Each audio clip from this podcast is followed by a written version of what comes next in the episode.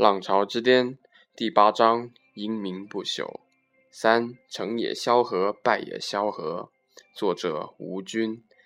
在雅虎的复苏过程中，两个人起了关键的作用：新的 CEO 特里塞缪尔和首席财务官苏珊德克尔。德克尔女士虽然年纪不大，在华尔街却已颇有名气。她可以称得上是一位控制预算的专家。两千零一年，雅虎出现了亏损。这一年，百分之九十几的互联网公司都维持不下去了。雅虎如果不能很快扭亏为盈，前景也很渺茫。德克尔用一种简单而有效的方法，使雅虎度过了难关。他对公司所有的项目按照投入产出摆一个序，责令那些亏损的项目按期扭亏为盈。在这期间，公司对那些项目不再投入，这实际上就是让那些项目死掉。期限一到，德克尔就毫不犹豫地撤掉那些项目。雅虎的在线支付、竞拍、购物等项目就是那时裁掉的。德克尔的这种休克疗法马上控制了公司的预算，完成了节流。接下来开源的任务就交给新上任的 CEO 塞缪尔。塞缪尔原来是时代华纳公司下属的华纳电影、华纳兄弟电影公司的两个共同 CEO 之一。从资历上讲，他对技术并不擅长，可能不足以胜任互联网领袖雅虎公司 CEO 的职责。后来事实证明了这一点，但是雅虎的董事会看上了他在传媒、传统媒体的公司的经验，高价聘请他来主持雅虎的工作。在很长的时间里，雅虎一直视自己为传媒公司，而不是简单的互联网公司。总的来说，塞缪尔的思维基本上停留在传统传媒行业。他刚到雅虎时，对互联网公司如何增加收入没有明确的方向，只是按照传统传媒公司所有服务都收费的做法，开始对雅虎的各项服务设计收费方法。比如一百兆的收费电子邮箱，即使在雅虎已经盈利不错的两千零三年，他还试图向被雅虎索引的网站收费。幸好他这种破坏了杨致远和菲洛。让网络开放和免费的初衷的想法最终没有实施。这时，塞缪尔抓住了一个偶然的机会，为雅虎开辟了新财源。当时维持不下去的 GoTo 公司变成了 Overto，想出了一种在搜索结果中竞价排名的方法。Overto 自己不提供搜索服务，就找到了雅虎。塞缪尔正不知道怎么从搜索流量中挣钱。就抱着试一试的心理答应了 Overture。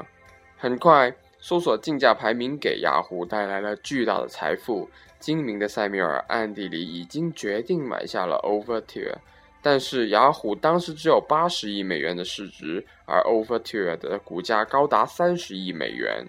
两家公司合并后，后者要占到接将近三分之一的股权。塞缪尔觉得太贵了。两家公司陆陆续续谈了很久都没有结果，但是塞缪尔已经决定在进军搜索市场。他当时当机立断地抢在微软明白过来以前，以极低的价格买下了被 Google 打得奄奄一息，但是仍然有完整的搜索引擎并为 MSN 服务的 Inktomi 公司。微软的傲慢使得他丧失了进军互联网的良机。雅虎购买 Inktomi 时还有一个小小的插曲。据雅虎的员工讲，两千零二年的一天，雅虎的员工突然听到窗外一阵喧嚣，大家挤到窗口一看，来了一辆立着一个大牌子的巨大卡车，上面印着 Google 几个大字。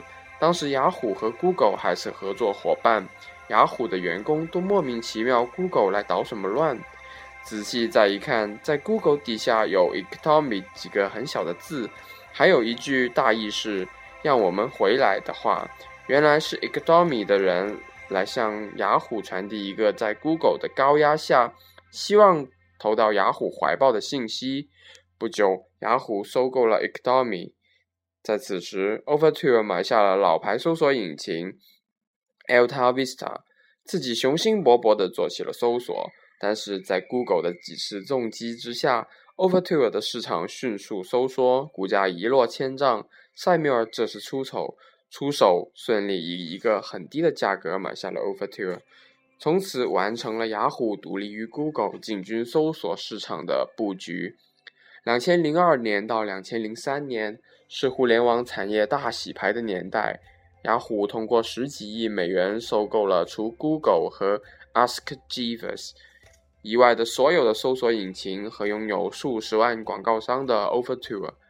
应该讲，塞缪尔的商业收购是非常成功的。塞缪尔在扩展雅虎新的市场，使雅虎扭亏为盈，在这些方面他都功不可没。依靠搜索广告的收入，到两千零五年，雅虎的业绩达到了顶峰，而塞缪尔也成为当时美国收入最高的 CEO。水满则溢，月满则亏。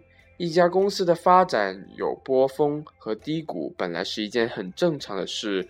但是在雅虎两千零四到两千零五年的波峰待不了，待不到了两个季度就跌入了谷底。作为 CEO 的塞缪尔当对此负主要责任。雅虎的收入靠传统的品牌广告和在线搜索广告，前者是媒体品牌的竞争，不仅是 Google。而且任何网站都无法在这方面和雅虎竞争，后者是技术的竞争，是 Google 的强项。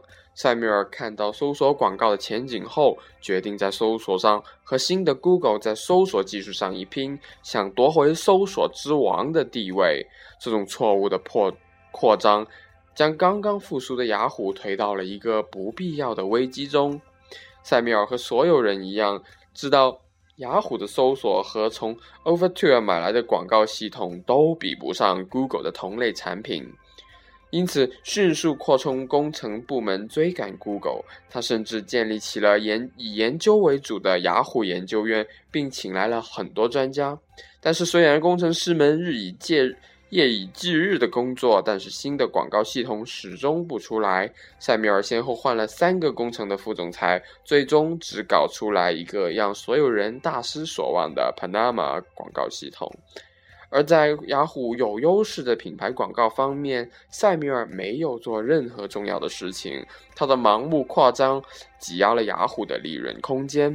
并把雅虎变成了一个既不是技术又不是媒体公司的四不像的怪物。本来，如果塞缪尔这时候能够知其雄，守其雄，也不至于让雅虎的业绩持续下滑。他在遇到阻力后，不但没有停止无谓的扩张，而是闻过是非。忽悠投资者，犯下了他致命的错误，这最终断送了他的职业生涯，也使得华尔街抛弃了雅虎。早在两千零四年，雅虎的盈利增长已经达不到华尔街的预期了。他靠大量抛售 Google 股票创造了虚高的盈利，这虽然骗不了华尔街的职业投资者，但是能骗得过。广大的散户，这样，二零零五年，雅虎基本上维持了股价。从两千零六年初开始，雅虎抛完了 Google 的股票，业绩下滑已经达到了达不到了华尔街的预期了。如果此时塞缪尔承认雅虎的困难和问题，并且将精力花在雅虎在行的品牌广告上，虽然暂时会有一些困难，但是可以保证雅虎长期稳定的发展。可是塞缪尔每个季度在没有达到华尔街预期的财报出来后，总厚着脸皮讲我们的这个季度又很成功，然后吹嘘他精心打造的 Panama 广告系统，仿佛这样系统一旦出来，雅虎就能从 Google 手里夺回搜索广告市场，投资者只好一次次的相信他。雅虎股票连着几个季度总是先跌后涨。跌是因为它没有达到达到华尔街的预期，涨是因为塞缪尔用虚无缥缈的 Panama 给投资者打气。等到 Panama 在延期了两个季度终于出来后，雅虎的广告收益根本没有质的提高。塞缪尔又表示，该系统需要有一点时间才能见效。一个季度后，雅虎再次未达到华尔街的预期，塞缪尔再次表示要半年以上的运行时间才能看出效果。这时，傻子也傻子也能看出其中的问题了。被塞缪尔忽悠了两年的投资者，终于忍无可忍，把他轰了下台。颇具讽刺意味的是，在两千零三年到两千零六年期间，塞米尔个人从雅虎的股票上赚了四点五亿美元。两千零七年他离职时，还从雅虎拿到了大约三点五亿美元价值的股票期权作为奖金。而让 Google 业绩成成长上百倍的前 CEO、前 GEO 施密特，在 Google 长期只拿一美元工资。即使在他离职时，也不过拿了一亿美元的股票。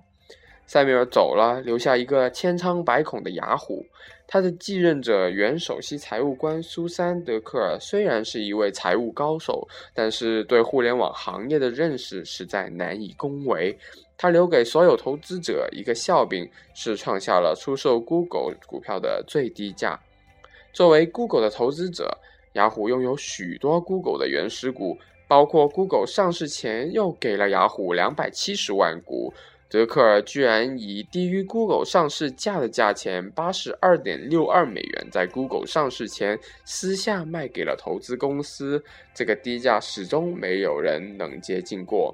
这件事本身不仅说明了，本身不仅说明了德克尔对互联网没有一点感觉。而且，作为公司的第一把手，他的大局观也很差。出身华尔街的德克尔应该深知投资公司为了降低风险常用的对冲手段。在具体到 Google 的股票上，雅虎的做法应当是持有，因为如果 Google 失败，股票跌到零，雅虎在整个互联网就没有了对手。损失掉 Google 的股票，无非是小的局部损失，但赢得了是整个互联网。反过来，如果 Google 股价倍增，说明相对来讲雅虎的业绩在下降。这时再卖掉 Google 的股票，可以成倍的得到现金，再回来和 Google 竞争。现在雅虎交到了德克手里，它的前景堪忧。我们前面提到 IT 行业是在浪尖上的公司，除了后来分崩离析的 AT&T。每家都有最优秀的领导人，比如 IBM 的郭士纳、微软的高尔盖茨和鲍尔默、英特尔的格罗夫和思科的钱伯斯。但是，雅虎接替了塞缪尔的新掌门人，却是一位这样的领袖。果然，德克尔的位子还没有坐热，就被失去耐心的董事会赶了下来。这中间还惹出了一桩轰轰烈烈的微软收购案，我们在后面会讲到。